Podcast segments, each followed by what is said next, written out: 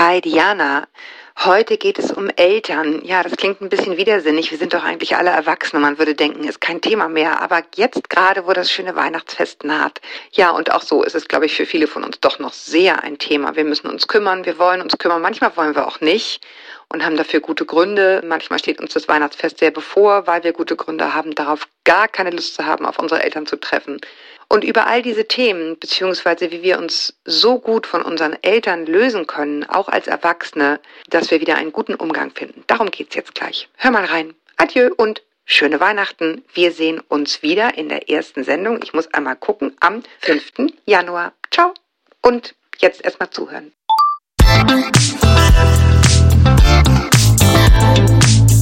Willkommen zu einer neuen Folge von Meno an mich. Denn dieser Podcast ist für euch, liebe gereifte und interessierte Frauen dieses Landes. Jede Woche sprechen wir mit spannenden Frauen und empowern euch mit Wissen und Inspiration. Wir, das sind Diana Helfrich und Julia Schmidt-Jorzig aus der Brigitte-Redaktion. Heute spricht Julia mit Sandra Konrad. Sie ist Diplompsychologin und arbeitet seit 20 Jahren als systemische Einzel-, Paar- und Familientherapeutin in eigener Praxis. Mit ihr spreche ich heute darüber, wie wir mittelalten Frauen uns auf eine gesunde Weise von unseren alten Eltern lösen können, falls das noch nicht ausreichend geschehen ist. Denn wenn es nicht geschehen ist, sind schwierige Beziehungen zu Geschwistern, PartnerInnen oder den eigenen Kindern vorprogrammiert. Vor allem aber fehlt der innere Friede. Und das ist, wie wir wissen, gar nicht so selten in unserem Alter. Und damit einhergehend, wie wir unsere Kinder so ins Leben entlassen können, dass es ihnen gelingt, innerlich frei neue Bindungen einzugehen. Auch darüber wollen wir heute sprechen. Hallo, Frau Konrad. Hallo, Frau Schmidt-Jotzig. Sie haben in Ihrer Praxis, aber auch in Ihrem Buch Nicht ohne meine Eltern viel mit der Frage befasst, wie wir uns von unseren Eltern lösen können. Was ist das überhaupt, eine gesunde Ablösung? Wie würde sie sich zeigen und warum ist sie wichtig? Also wenn ich mal ganz kurz zusammenfassen würde, dann bedeutet gesunde Ablösung, dass wir emotional so reif und so erwachsen sind, dass wir Beziehungen wirklich auf Augenhöhe führen können. Und zwar mit unseren Eltern, aber dementsprechend dann eben auch mit allen anderen Menschen. Ja. Und warum das wichtig ist, ohne Ablösung können wir überhaupt kein selbstbestimmtes Leben führen. Sie verwenden in Ihrem Buch relativ viel Zeit darauf zu sagen, dass das ja in unserer Gesellschaft oder ich würde fast sagen, allgemein ein hohes Gut ist, die Alten zu ehren, sich um seine Eltern zu kümmern. Also irgendwie immer so eine, man möchte fast sagen, dienende, zurückgebende Funktion sozusagen inne zu haben. Ne? Die haben mich auf die Welt gebracht, die haben mich großgezogen. Also sorge ich auf eine gewisse Weise, wie weit die definiert ist. Hm, mal gucken für die. Welche Rolle spielen Schuldgefühle in der Ablösung und worin ja, besteht der Unterschied zu Schuld? Haben, haben wir so eine Schuld überhaupt, also eine Bringschuld unseren Eltern gegenüber? Naja, also wenn wir es ganz genau betrachten, dann gibt es keine filiale Schuld. Also filial heißt die Schuld von Töchtern oder von Söhnen. Mhm. Weil wir können uns ja nicht aussuchen, dass wir geboren werden und wir können uns auch nicht die Familie aussuchen, in die wir geboren werden. Aber abgesehen davon ist es natürlich so, wenn man liebevolle Eltern hatte, von denen man sich gut versorgt gefühlt hat, dann möchte man denen ja auch was zurückgeben. Das ist aber freiwillig. Und das basiert dann auf einer guten, gesunden Bindung und auch auf Liebe. Und Probleme entstehen da, wenn Eltern oftmals auch ganz unbewusst den Kindern Schuldgefühle einflößen. Das passiert oft auch schon früh. Und das passiert deshalb, weil Eltern oft gar nicht so viel Vertrauen darauf haben, dass die Kinder sie lieben oder für sie da sind oder irgendwie, dass da ein guter Kontakt auch auf Dauer entstehen kann. Und dann binden Schuldgefühle auf eine ganz unangenehme Art und Weise. Und das kennen ganz, ganz, ganz viele Menschen, dass sie oft das Gefühl haben, sie werden den Eltern nicht gerecht oder sie sind den Eltern was schuldig oder sie müssten eigentlich viel mehr für die Eltern tun oder auch ganz anders sein.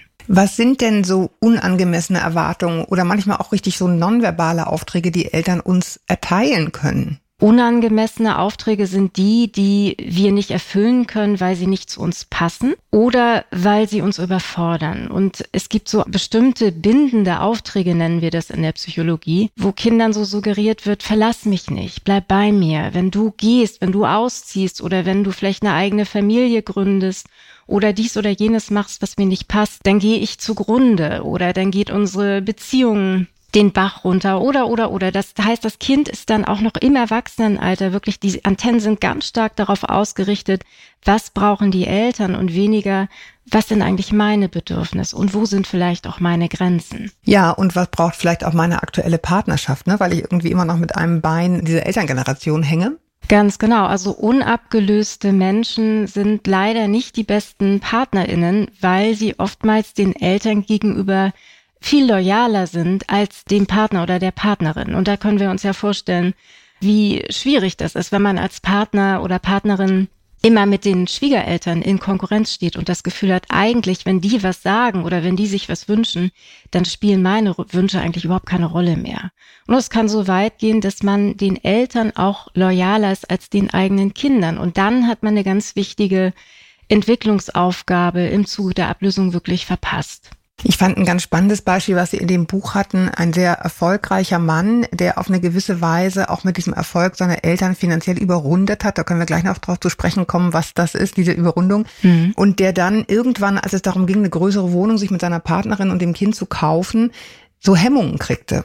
Ja. Ne, und dann sozusagen auf der Partnerin so ein bisschen rumhackte und sagt, das ist völlig übertrieben und warum müssen wir jetzt noch, noch ein Zimmer mehr, ist alles völlig maßlos. Und im Grunde ging es darum, dass er fühlte, er darf seine Eltern nicht überrunden. Vielleicht mögen Sie dazu was sagen, das fand ich ein ganz spannendes Beispiel. Ich glaube, das gibt gar nicht mal so selten auch.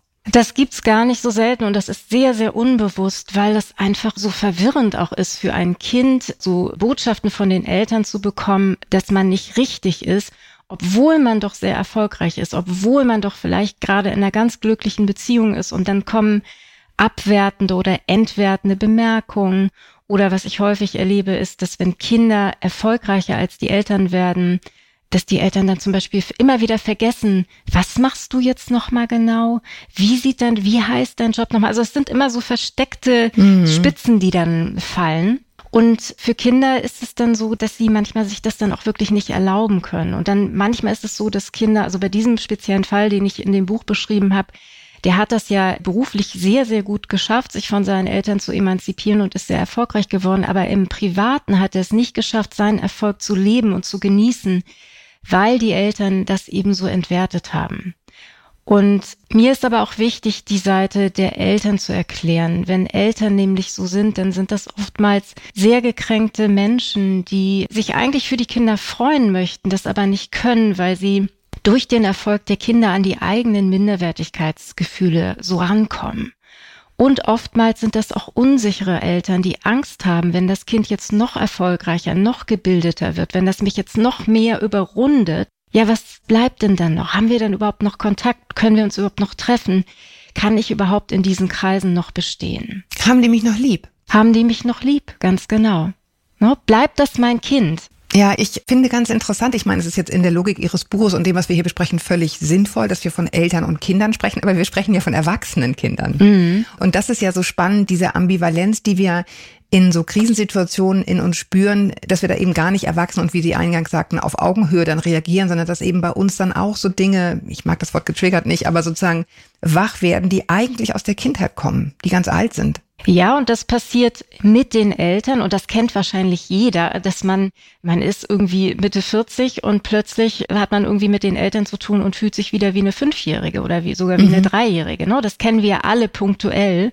Das Problem ist auch, dass das nicht nur mit den Eltern passiert, sondern auch mit anderen Menschen. Sehr speziell, sehr häufig passiert das mit den Partnern und Partnerinnen, dass man da ganz, ganz schnell auf die Palme sozusagen mm, gebracht wird mm. und denkt, der andere ist schuld, jetzt hat er mir das und das angetan. Und das ist ganz wichtig.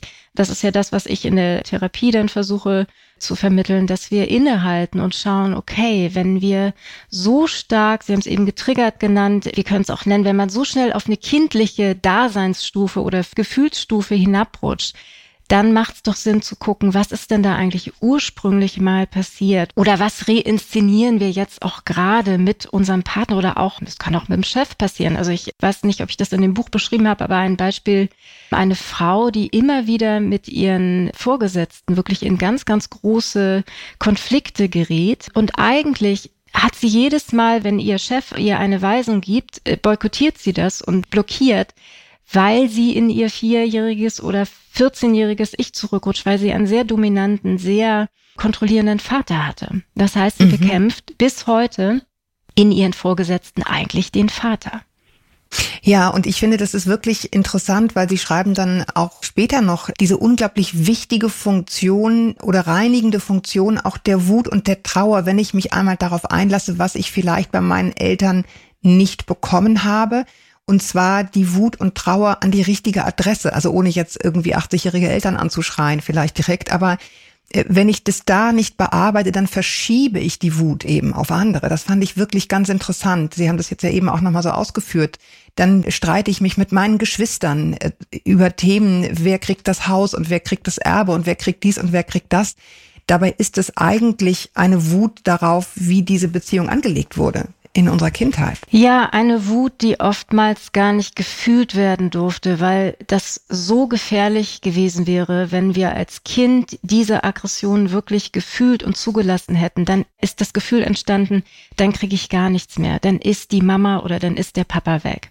Und was wir dann häufig machen, auch ganz unbewusst, es finden dann so Gefühlsverschiebungen statt. Also wenn man zum Beispiel eine konflikthafte Beziehung zur Mutter hat oder das Gefühl hat, ich bekomme da zu wenig oder meine Schwester bekommt viel mehr als ich, solche Fälle beschreibe ich ja auch, dann findet oft eine Gefühlsverschiebung auf die Geschwister statt. Und dann mhm. trägt man mit denen diese ganzen Konflikte, die Wut, die, die Eifersucht und all das aus, was eigentlich in diesem Fall der Mutter gelten würde, weil wir uns nicht trauen, das mit der Mutter wirklich auszutragen.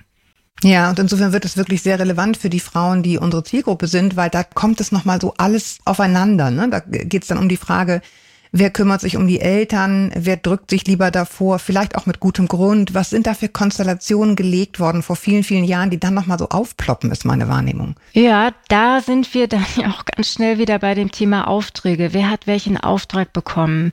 Wer hat welche Rolle im Familiensystem übernommen? Ne? Ist es vielleicht so, dass der große Bruder, der hatte den Auftrag, der soll beruflich erfolgreich werden und die kleine Schwester hatte vielleicht den Auftrag, so die Familienharmonie zu gestalten. Und die ist dann vielleicht auch später die, die den Auftrag bekommt oder vielleicht auch annimmt, sich um die alten Eltern zu kümmern. Und eigentlich ist da ganz schön viel Groll, weil sie das Gefühl hat, Mensch, mein Bruder wurde immer in allem unterstützt und ich bin hier so ein bisschen frei flottiert. Ich durfte zwar mm. machen, was ich wollte, aber Hauptsache die hat Familie. Hat auch keinen interessiert. Hat auch mm. keinen so richtig interessiert. Hauptsache ich mache hier den Familienclown und alle sind happy, wenn ich da bin. Und jetzt bleibt das alles an mir hängen. Und naja, da ist es eben, also zur Ablösung gehört unter anderem auch, dass wir die Erwartungen, die unsere Eltern an uns gerichtet haben, irgendwann hinterfragen und schauen, was passt zu mir und was passt nicht. Und das, was nicht passt, da macht es Sinn, das wirklich auch aus diesem Koffer dann der Aufträge irgendwann auszusortieren. Mhm, klingt so einfach. ja, also es ist alles andere als einfach. Deswegen ist es mir ja auch so wichtig, da mehr Bewusstsein zu schaffen, was Ablösung wirklich bedeutet, weil die meisten, als ich am Anfang erzählt habe, ich schreibe ein Buch darüber, haben die meisten so milde gelächelt und gesagt, ja, ich bin ausgezogen, finanziell unabhängig, ich habe eigene Kinder, was, was soll jetzt noch kommen? Natürlich bin ich abgelöst, aber Ablösung ist viel mehr als diese äußeren Meilensteine, die wir gehen. Ablösung ist eben das, was ich eben gesagt habe, die Erwartungen äh, oder die Aufträge aussortieren. Und irgendwann kommt aber auch der Punkt, wo wir schauen müssen, was habe ich eigentlich auch für Erwartungen an meine Eltern? Ja, das fand ich auch hm? nochmal ganz interessant. Mhm. Ich würde gerne nochmal, bevor wir darauf kommen, nochmal einmal zurück. Wir hatten ja so ein bisschen dieses Überrundungsverbot. Das kann etwas sein, woran man erkennen kann, oder ist jemand nicht richtig abgelöst. Aber ich fand interessant auch extreme Loyalität oder extreme Idealisierung von einem Elternteil kann ein Zeichen sein für noch nicht ganz abgeschlossene Ablösung. Vielleicht mögen mhm. Sie dazu nochmal was sagen. Ja, also Loyalität an sich ist eigentlich ein guter Wert. Das ist so der Klebstoff auch in familiären Beziehungen. Ne? Das ist so ein Treuevertrag, der wird ganz früh in der Kindheit geschmiedet und wenn alles gut läuft, dann hält Familie auch wirklich so zusammen und, und steht zueinander. Problematisch wird Loyalität dann, wenn sie einfach viel zu starr ist, wenn sie viel zu stark ist, wenn Werte gefordert werden oder das Zustimmen von Werten, mit denen man überhaupt nichts anfangen kann oder wenn man die Eltern wirklich bis aufs Blut verteidigen muss oder die Eltern nicht verlassen darf, obwohl man das gerne hm. tun würde. Und das Wichtige bei dieser zu starken, starren oder manchmal auch kranken Loyalität ist, dass sie im Grunde echte Nähe wirklich verhindert. Mhm. Also, weil wir dürfen dann ja gar keinen Konflikt ansprechen. Das ist manchmal so, wenn ich mit Menschen hier arbeite und dass es denen ganz schwer fällt, die Eltern ganzheitlich zu sehen. Also zu sagen, ja, mein Vater, ne, der war cholerisch und der war manchmal viel zu aggressiv und der war manchmal zu ungeduldig. Und er war aber gleichzeitig auch großzügig und ganz liebevoll und hat mich unterstützt und so weiter und so fort. Also so, so, so ein ganzheitliches Bild von den Eltern zu zeichnen. Manche fühlen sich ganz schuldig, auch hier vor mir, vor ihrer Therapeutin, wenn sie mal ein bisschen Kritik an den Eltern üben, wenn sie ein bisschen was erzählen, was eigentlich nicht so schön war, was vielleicht auch nie erzählt werden durfte oder sollte, weil so ein Schweigegelübde in der Familie etabliert worden war. Ja, das finde ich ganz interessant. Was mir hochkam, als ich mich damit beschäftigte, jetzt im Zusammenhang mit diesem Interview, war auch, es ist ja eine Frage der Empathie auch. Also ich sagte gerade so im Nebensatz, dann wir müssen ja nicht unsere 80-jährigen Eltern anschreien. Das ist das, glaube ich, was viele so fühlen, so eine Art Beißhemmung, gerade weil sie teilweise natürlich umreißen, mit welchem transgenerationalen Ballast die Eltern schon belastet sind. Also ich weiß, ich sag mal so ein Beispiel, meine Mutter ist extrem fühlskalt gewesen, die ist selber traumatisiert von der Flucht, die konnte das einfach nicht. Also darf ich jetzt auch nicht wütend auf sie sein. Dass das im Grunde so eine Form von Empathie ist, die aber, wie ich es jetzt bei Ihnen verstanden habe, eben gar keine echte Nähe zulässt dann, weil ich eben die Wut unterdrücke. Ich will nur die Empathie, aber meine Wut schiebe ich irgendwie dann woanders hin. Ne? Ja, das Problem bei dieser Empathie ist, dass sie sich selbst vergessen haben. Sie haben ja in dem Moment keine Empathie für sich selbst. Ihre Wut darf nicht sein. Ne? Also, dass Sie Ihre Mutter mhm. empathisch sind, ist wunderbar. Aber es gibt da, also ich bin gar kein Freund von, erst kommt eins, dann kommt zwei, dann kommt drei. Aber an diesem Punkt gibt es eine ganz klare Abfolge. Erst muss ich Mitgefühl für mich haben. Und dann entsteht automatisch echtes Mitgefühl für andere. Ansonsten ist diese Empathie eher auch so eine Schonung und vielleicht auch wird aus so einer Angst herausgeboren, oh, wenn ich denen das jetzt zumute, was bleibt dann noch? Wenn ich denen einmal sage, was mich wirklich immer gestört hat oder was ich mir schon immer gewünscht hätte, gehen die dann weg oder ist dann alles kaputt, liegt dann alles in Schutt und Asche und dann entstehen oft auch schnell wieder Schuldgefühle und dann werden die eigenen Gefühle oftmals lieber unterdrückt, anstatt sich denen zuzuwenden. Auch das ist ein ganz wichtiger Punkt in der Ablösung, dass wir irgendwann beginnen, uns selbst die gute Mutter oder der gute Vater zu werden, die wir immer uns gewünscht und auch gebraucht hätten. Und mhm. dazu gehört dann eben, also in dem schönen Beispiel, was Sie eben von sich erzählt haben, Nee, das ist gar nicht mein Beispiel. Das, Ach so, das ist Beispiel. gar nicht, oder, ein Beispiel, oder um von Willen. dem Beispiel, was Sie eben ja. erzählt haben, dann dazu gehört eben dann erstmal zu schauen, okay, worauf bin ich wütend, worüber bin ich enttäuscht und dann diese alten Wunden und diese alten Verletzungen erstmal selbst überhaupt den Raum zu geben, damit wir die selbst versorgen können. Und dann kommt das Mitgefühl für den anderen. Ne? Also das ist ja, glaube ich, ne? also das Mitgefühl, so habe ich sie jetzt verstanden, für den anderen steht praktisch dem Mitgefühl für mich selbst im Weg. Und wie gesagt, auch hier, ich rede jetzt nur in Beispielen, das ist jetzt nicht, ich also das, nicht von mir. Genau, das steht natürlich nicht immer im Weg, aber in dem Moment, wo ich selber Gefühle von mir unterdrücke, dann wird es nicht dieses echt, also vielleicht habe ich dann Mitgefühl, aber es wird keine echte Nähe entstehen, weil ich muss ja immer meine eigene Wut, meine eigene Enttäuschung weiter runterschlucken. Mhm. In dem Moment, wo ich aber all diesen diesen unangenehmen Gefühlen auch Raum gebe und die verarbeiten, integrieren kann, dann wird ein ganz anderer Blick, ein viel erwachsenerer Blick auf die Eltern stattfinden können. Ja. Ja, ich habe nochmal mir auch gedacht, es gibt ja, ich meine, wir reden jetzt hier immer über, wobei, was ist schon normal, über Eltern-Kind-Verhältnisse, die einigermaßen normal verlaufen sind. Da ist man vielleicht irgendwie hier oder da nicht so gut abgelöst, aber es gibt ja auch wirklich schwere, es gibt Missbrauch, es gibt Gewalt, es gibt schwere Suchterkrankungen der Eltern, schwere psychische Störungen der Eltern, wo irgendwie klar ist, wenn man von außen drauf schaut, da muss man sich als Kind schützen. Mhm um überhaupt in irgendeiner Weise mit diesen Eltern oder mit stark narzisstischen Eltern umgehen zu können, ohne sich selbst zu schaden. Aber wenn man drin ist, ist es eben so schwer, diesen Abstand zu gewinnen. Wie kann man vorgehen? Wie kann man es wirklich konkret tun? Ja, ich glaube, dazu gehört, dass das Thema von psychischen Erkrankungen immer noch stigmatisiert ist und immer noch sehr schambesetzt ist. Ne? Also es gibt ja jetzt mittlerweile in den sozialen Medien oder auch in der ne, in unserer Gesellschaft, es gibt viel mehr Möglichkeiten darüber zu sprechen. Aber wenn man Kind ist, von Eltern, die irgendwie anders sind als andere, dann ist das erstmal ein Stück weit Normalität, in der Kinder aufwachsen.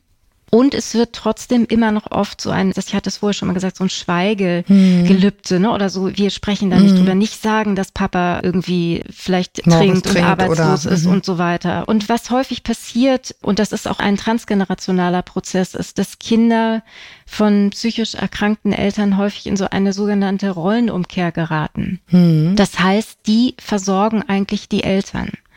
Ne, das heißt, die sind, geben den Eltern emotional das, was die Eltern wahrscheinlich nicht bekommen haben. Und die Kinder sind natürlich extrem unterversorgt. Und wir wissen heute, dass aus unversorgten Kindern oftmals unversorgende Eltern werden. Hm. Und das ist ganz wichtig, auch erstmal Sprache dafür zu finden, erstmal oder auch zu verstehen, ah ja, das und das ist mir widerfahren. Das erlebe ich als Therapeutin oft so, dass meine Klientinnen das vielleicht zum ersten Mal Worte in den Sitzungen bekommen für das, was zu Hause vielleicht schiefgelaufen ist oder dass ich etwas benennen kann, was, wo, was denen gar nicht klar war. Ach so, deshalb konnte mein Vater mich nie verstehen oder deshalb war der immer so kritisierend mit mir, weil der so narzisstisch war, weil der selber eben so wenig Selbstwertgefühl mit auf den Weg bekommen hat, dass er gar nicht das an mich weitergeben konnte. Also das heißt, dieses Erkennen, was los war und Sprache dafür finden, ist ganz wichtig. Und dann folgt eben dieses sich selbst versorgen oder erstmal in der Therapie versorgt werden, aber dann eben zu lernen, wie geht diese Selbstfürsorge. Sie hatten vorhin das schon angesprochen, da habe ich noch mal kurz gebremst, weil ich das so ein wichtiges eigenes Thema finde nämlich die Erwartungen, die wir als Kinder in Anführungsstrichen noch an unsere Eltern haben. Also es gibt ja vielfach auch, kennt man sicher auch im, im privaten Umfeld Erwachsene, die irgendwie oder man selbst auch, wie gesagt, auch hier jetzt kein, kein persönliches mhm. Beispiel, mhm. aber dieses ewige Hoffen darauf, dass irgendwie noch das geschieht, was ich mir als Kind gewünscht habe in meiner Beziehung zu den Eltern. Mhm. Was wären Ihre Gedanken dazu?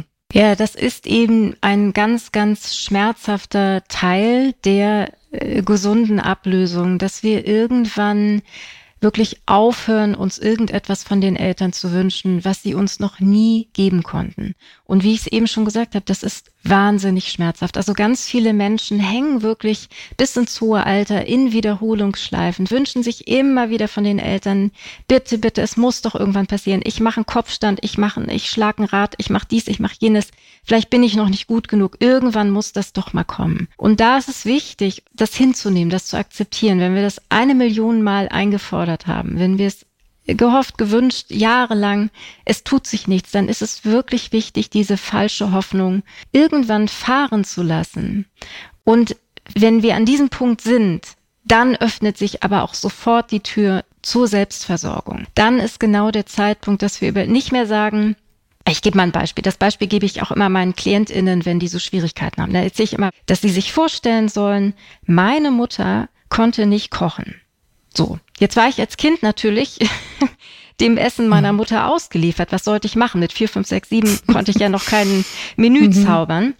So, jetzt bin ich aber lange schon erwachsen und jetzt habe ich natürlich Wahlmöglichkeiten. Ich kann jetzt jahrzehntelang zu meiner Mutter hungrig hinfahren, extra nichts gegessen zu haben, mit dem Wunsch, oh, vielleicht hat sie es mittlerweile gelernt.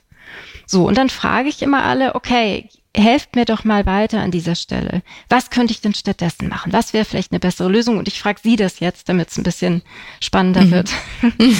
Selber kochen. Selber kochen. Ganz genau. Ich könnte mich selber versorgen. Aber was könnte ich noch tun? Es gibt ja ganz viele Möglichkeiten. Was bestellen. Genau, ich, ich, ich könnte hinfahren und mit ihr gemeinsam was bestellen. Oder ich könnte das einkaufen, was ich gerne hätte, zu ihr fahren und mit ihr gemeinsam kochen. Ich könnte mit ihr einen Kochkurs besuchen. Ich könnte sie ins Restaurant ausführen. Ich könnte mich nur noch im Restaurant mit ihr treffen. Und plötzlich haben wir eine Bandbreite an erwachsenen Möglichkeiten, wie wir die Beziehung zu unseren Eltern mitgestalten können.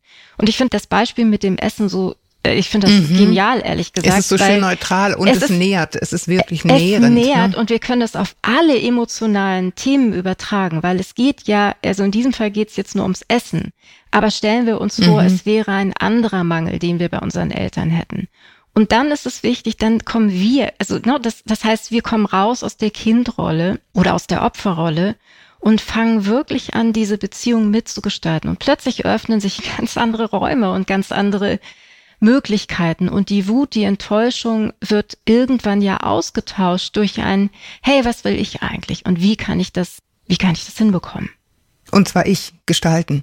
Ja, ich, ich finde auch nochmal, wir hatten auch im Vorgespräch schon so ein bisschen darüber gesprochen, dass das eben bei Frauen, jetzt unserer Zielgruppe zum Beispiel, auch häufig darin mündet, dass sie pflegen. Hm. Weil sie denken, dann kann ich nochmal, vielleicht kommt es dann. Ja, also viele Frauen, das ist vielleicht in unserer Generation nicht mehr ganz so stark, aber in der davor erinnere ich das sogar noch von Verwandten, die ich kannte, so eine aufopferungsvolle Pflege, die eigentlich nur hofft, dass das Gegenüber mal sagt, vielen Dank, das hast du gut gemacht und genau das wird nicht passieren in ganz vielen Fällen, sage ich mal, in denen man eben so emotional unterversorgt ist und meint, mit diesem sich aufopfern in der Pflege kommt es dann vielleicht endlich und dann so eine endlose Hoffnung in sich trägt und dabei im Grunde sein eigenes Leben verpasst.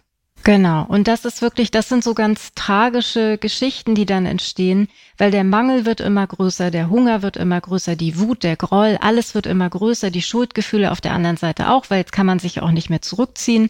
Man hat diesen Job ja schließlich angenommen. Da wäre es wirklich wichtig, und oftmals, wenn ich solche Fälle begleite, frage ich, wissen Ihre Eltern das eigentlich? Wissen die überhaupt, was sie sich wünschen? Und dann kommen so, so ganz überrascht, das ist doch logisch, das weiß doch jeder, dass ich mir als Tochter wünschen würde, dass da mal ein Dankeschön kommt. Und dann würde ich zum Beispiel da die Hausaufgabe geben, Mensch, sprechen Sie das doch mal an. Erzählen Sie doch mal, was Sie sich wünschen. Und da ist dann oft auch ganz viel Scham. Nee, das traue ich mich nicht. Wie sieht das denn aus? Dann wäre es ja auch nicht freiwillig. Aber das ist dann eben genau wieder dieses in Aktion treten. Und mir fällt gerade ein Fall ein, wo genau so eine Geschichte war und die Tochter hat sich irgendwann, also hatte sie genug Mut beisammen und hat es der Mutter gesagt. Und die Mutter hat ganz, die hat gesagt, Mensch, das ist doch logisch, das muss ich dir doch nicht sagen, das merkst du doch. Und die Tochter insistierte dann und sagte, nee, das merke ich nicht, ich bräuchte auch ab und zu mal Worte. Und dann hat die Mutter etwas gemacht, was sie vorher noch nie gemacht hatte. Sie hat sie mal so ganz kurz in den Arm genommen, was überhaupt nicht üblich mhm. war in der Familie. Und hat dann so gesagt, das muss jetzt aber auch reichen. Wahrscheinlich hat's gereicht, oder? Und die Tochter war überglücklich. Also diese Geste, mhm. dieses kurze in den Arm nehmen, das hat die wirklich mhm. so befriedet. Aber das wäre nicht passiert, wenn sie das nicht angesprochen hätte. Hm. Jetzt enden aber natürlich nicht alle Fälle im Happy End. Es ist manchmal so, dass Eltern das wirklich nicht können. Und dann wiederum ist es wieder unser Job, die Erwartungen an unsere Eltern zu hinterfragen und an der Stelle irgendwie versuchen loszulassen. Und dann aber auch zu gucken, was bin ich eigentlich bereit zu geben, wenn ich weiß, das kommt alles nicht, wo sind denn, wie, wie stelle mhm. ich mir das eigentlich vor? Fahre ich dann noch zum Sonntagskaffee hin oder nicht? Ne?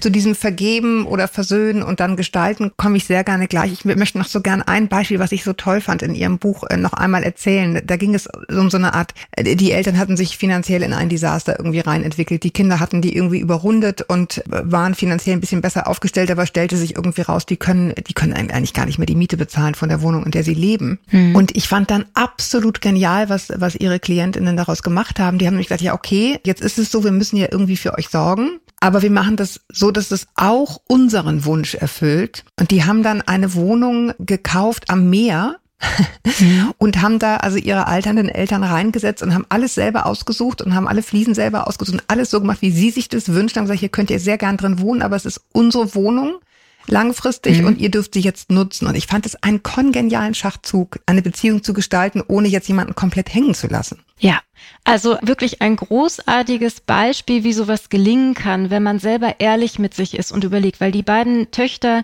die waren wirklich sehr gefrustet von den Eltern. Da ist, ne, das waren kriegstraumatisierte mhm. Eltern, da ist wenig an Emotionalität rübergekommen. Die waren eigentlich früh auf sich alleine gestellt und mussten die Eltern von wirklich von klein auf emotional und später auch finanziell mitversorgen. Und sie, wir können uns vorstellen, wie viel Groll da auch entstanden mhm. ist. Ja. Genau. Und dann haben sie irgendwann überlegt, okay, wir müssen unsere Eltern ja versorgen. Wir lassen die jetzt nicht hängen, aber wir machen es echt auf unsere Weise. Und die Eltern haben dann irgendwann auch mal so ein bisschen gemuckt und haben gesagt, Mensch, ich will aber lieber eine grüne Tapete oder weiß ich nicht was, ich will es hier aber anders haben. Und da haben die Kinder wirklich knallhart, die beiden Töchter haben gesagt, Tut uns jetzt leid. Jetzt ist Schluss. Jetzt ist Schluss. Mhm. Ihr verhaltet euch wie Kinder von klein auf bis jetzt. Wir sind quasi eure Eltern. Jetzt verhalten wir uns auch so. Wir versorgen euch, aber eben auf unsere Art. Und das Schöne war ja dann auch, dass danach der Kontakt sich total entspannt hat. Ne? Also die, mhm, diese haben das fand ich auch so berührend. Viel ja. mehr Freude an den Begegnungen gehabt, sind viel öfter hingefahren, freuen sich, die jetzt da am Meer zu besuchen und da ist eben diese Augenhöhe reingekommen. Sie haben schon gesagt, es gibt nicht immer dieses Happy End. Das fand ich jetzt auch eine geglückte Geschichte. Aber es gibt ja auch also Eltern, die einfach keinen Frieden wollen, mit denen auch solche Gespräche gar nicht möglich sind und auch wenig möglich ist, wirklich dazu gestalten. Und trotzdem schwirrt immer wieder so durch unser Gedankengut, ja, man muss doch vergeben, erst dann wird alles gut, man muss sich doch versöhnen und verzeihen. Da sind Sie ein bisschen vorsichtiger. Was wäre denn Ihre Herangehensweise oder was ist Ihr Wort, was uns gut tut? Hm. Also ich spreche in diesem Zusammenhang viel lieber von Frieden finden, weil das nicht so aufgeladen ist. Also Vergebung, da, da steckt so viel mit drin und das ist oft eine Überforderung. Und es finden auch oft Verwechslungen statt. Ne? Also das, das müssen wir dann erstmal differenzieren. Also vergeben heißt nicht vergessen sondern das heißt erinnern und trotzdem loslassen. Und vergeben heißt auch nicht, was viele falsch verstehen, dass man sich dann versöhnen muss, sondern man kann dem anderen vergeben und trotzdem keinen Kontakt zu der Person haben. Man kann ja auch Eltern mhm. vergeben, die schon gestorben sind. Und für mich ist dieses Friedenfinden einfach viel als Begriff viel angenehmer, weil es darum geht, Frieden in mir selbst zu finden. Es geht darum, wie kann ich mein Leben leben mit all dem, was passiert ist, mit den Eltern, die ich hatte oder habe, und wie kann ich mich davon lösen und trotzdem gutes Leben führen, wenn das, was meine Eltern mir gegeben haben, nicht gut genug war oder vielleicht sogar sehr schädlich für mich war. Und dieses Frieden finden, das ist so schön, weil das ist möglich, ohne dass die Eltern sich verändern. Das ist möglich, ohne dass sie sich entschuldigen, ohne dass wir Kontakt zu ihnen haben, vielleicht wenn, selbst wenn die schon gestorben sind. Das findet in uns statt. Und dann ist dieses Friedenfinden ganz, ähm, so ein ganz selbstermächtigender und selbstbestimmter Prozess, der eben im Inneren stattfindet. Und es kann nicht im Außen gefordert oder gepusht werden. Ja, ich finde das ganz interessant, weil das Gegenmodell dazu wäre ja, das nicht anzustreben. Also zu sagen, ich möchte diesen inneren Frieden nicht finden und daraus einen Gewinn zu ziehen, klingt jetzt ein bisschen absurd. Aber ich glaube, wir alle kennen Menschen um uns herum, die ihr Leben lang in dieser Opferrolle verharren. Hm. Warum? Welchen Gewinn ziehe ich daraus? Oder kann man daraus ziehen? Naja, wenn Sie mich fragen als Therapeutin, das sind verpasste Leben im Grunde, weil die nie erwachsen geworden sind. Und das ist aber so, als ob jemand, der sich entscheidet, ich bleibe in dieser Opferrolle, die bleiben quasi von, von ihren kindlichen Anteilen besetzt. Die schaffen es nicht, in die erwachsenen Anteile zu gehen. Und das ist total tragisch, weil dann wird man, man schafft sich so einen auf den ersten Blick vielleicht bequemes Leben, wo man sagt, alle anderen sind schuld. Wenn meine Eltern nicht so gewesen wären, dann wäre ich jetzt ne, ganz groß rausgekommen, hätte eine tolle Beziehung und wäre ganz glücklich. Aber es ist im Grunde ein Gefängnis. Ja. Das ist so ein, so ein Verharren in dieser Opfer, in dieser Kindrolle, die wirklich zu extremst tragischen, sehr lähmenden und depressiven Lebensgeschichten führt. Und es ist total toll, wenn Menschen sich irgendwann entscheiden, da auszusteigen und dieses selbstgemachte Gefängnis zu öffnen und eben Verantwortung fürs eigene Leben zu übernehmen. Genau, aber das kann eben auch, denke ich mir, jetzt äh, mit einem empathischen Blick drauf geschaut, kann eben auch ein hoher Druck sein, ne? dass man dann auf einmal muss man es dann ja selber machen und ist selbst verantwortlich, ist man objektiv immer. Ne? Ja, aber, wie toll. Ja, genau. Aber dann kann ich nicht mehr sagen, die anderen sind schuld, dass es mir so geht, wie es mir geht, sondern dann muss ich mich selbst beweisen. Ich fand ein unheimlich schönes Bild, was Sie aufgegriffen haben, oder ein Sprichwort der, mhm. der Schamanen in den Anden, dass es das silberne und das goldene Buch gebe. Mögen Sie einmal sagen, was das ist, das silberne und das goldene Buch? Mhm. Oh, da habe ich mich auch so gefreut, als ich das gefunden ja, habe, diese das fand Geschichte. Ich so toll. Mhm. Die Schamanen gehen davon aus, dass wir mit zwei Büchern auf die Welt kommen. Es gibt ein silbernes Buch, das ist schon geschrieben, und ein goldenes Buch, da sind die Seiten noch leer. Und irgendwann ist es eben für uns alle an der Zeit, das silberne Buch zu schließen, das goldene Buch zu öffnen und die Seiten zu füllen. Und das ist ja auch das große Plädoyer meines Buches und im Grunde auch jeder Psychotherapie. Jeder besitzt den Schlüssel zur Freiheit. Und diese Freiheit heißt Selbstverantwortung. Also Freiheit und Selbstverantwortung sind quasi wie Geschwister, die Hand in Hand gehen. Und wenn wir ein erfülltes Leben haben möchten, wenn wir unser eigenes Leben leben möchten, wenn wir unsere Geschichte schreiben möchten, zum Beispiel in diesem goldenen Büchlein, mhm. dann müssen wir eben frei sein oder in die Freiheit gehen, indem wir Verantwortung übernehmen. Und das silberne Schließen. Mhm. Um das nochmal zurückzuholen von dieser Metaebene auf diese Elternebene. Wie kann ich denn einen Umgang mit Eltern gestalten, bei dem es für mich innerlich schwierig bleibt? Also ich will auf eine gewisse Weise mich kümmern oder da sein. Wir haben ein Beispiel eben schon genannt mit dieser Wohnung, was sich dann so kongenial gefügt hat durch diese selbstermächtigte Entscheidung der Geschwister.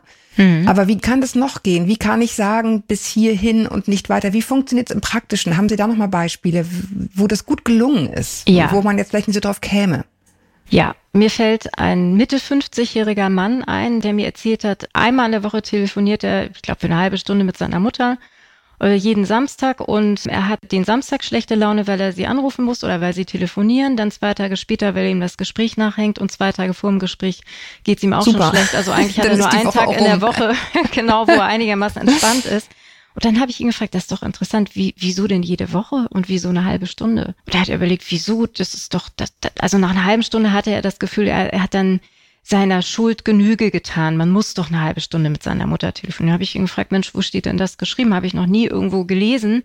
So, und es ging darum, so ein bisschen zu hinterfragen, wo kommen eigentlich diese komischen Gesetze und Spielregeln her? Und wieso, wenn der 55 ist, der ist ja schon lange volljährig, wieso spielt er nicht mit? Warum schreibt er das Spiel mit seiner Mutter nicht neu? Oder warum gestaltet er die Spielregeln nicht mit? Wir sind ja irgendwann eben nicht mehr Kinder, die abhängig sind von diesem Gesetz, sondern wir dürfen und wir müssen sogar auch die mitgestalten. Und dann ging es darum zu gucken, und das gilt ja jetzt auch für, ich nehme mir mal dieses Beispiel, aber es geht ja um alles. Welche Veränderungen wünschen wir uns denn? Gibt es eine Setting-Veränderung? Bei ihm war es dann zum Beispiel die Frage, ja, Setting, was, ne, wieso eine halbe Stunde? Und da hat er sich überlegt, na gut, vielleicht geht ja auch eine Viertelstunde. Also er hat das dann mal so getimt richtig und ausprobiert, wie das geht. Oder das Verändern von der inneren Haltung oder Verändern von unserem Verhalten. Und bei ihm war das Verhalten, die Verhaltensveränderung dann zum Beispiel, dass er diesen zuvor wirklich furchtbar langweiligen Gesprächen mit seiner Mutter, wo sie vom Nachbarn erzählt hat und was beim Wetter los ist und so weiter, also wirklich total oh, mhm. dröge. Lähmend. Lähmend, hören, ja. genau. Hat er dann überlegt, Moment, ich gestalte jetzt mit, was will ich eigentlich meiner Mutter erzählen? Und dann hat er begonnen, ihr von seinem Alltag zu erzählen, was er gerade gemacht hat, wie es seinen Katzen geht und äh, wie was er mit seiner Frau unternommen hat. Dadurch waren dann schon mal so acht Minuten rum ungefähr. Und dann hatte sie auch noch äh, ungefähr die gleiche Zeit, wo sie dann erzählen konnte. Und die, dann haben die im Laufe der Zeit, dann hat die Mutter auch mal nachgefragt, was sie vorher ja gar nicht konnte, weil er sich gar nicht eingebracht hat in diese Gespräche. Mhm. Und dann hat er gesagt, das ist immer noch nicht so, als ob er mit seinem besten Freund telefonieren würde, aber es ist nicht mehr so mühsam. Es ist so ein bisschen lebendiger geworden. Und darum geht es. Und dann Verändern der inneren Haltung, da hat er dann irgendwann für sich festgestellt, naja, seitdem mein Vater gestorben ist, bin ich wahrscheinlich das Highlight für meine Mutter. Das heißt, wenn wir sprechen, das wird schon ein besonderer Moment sein. Und dann konnte er auch so ein bisschen einen anderen Umgang mit ihr finden. Da war noch im Hintergrund, dass die Mutter sehr, sehr kritisch war, ihn sehr entwertet hat im, im Laufe seiner Kindheit und Jugend. Und dass er dann, als er dann eine erwachsenere Brille aufsetzen konnte, hat er seine Mutter auch mehr so in, in ihren biografischen Bezügen gesehen und hat dann erkannt, Mensch, die ist auch so abgewertet worden von den Eltern. Wahrscheinlich wusste die gar nicht, wie das geht, mit seinem Kind mhm.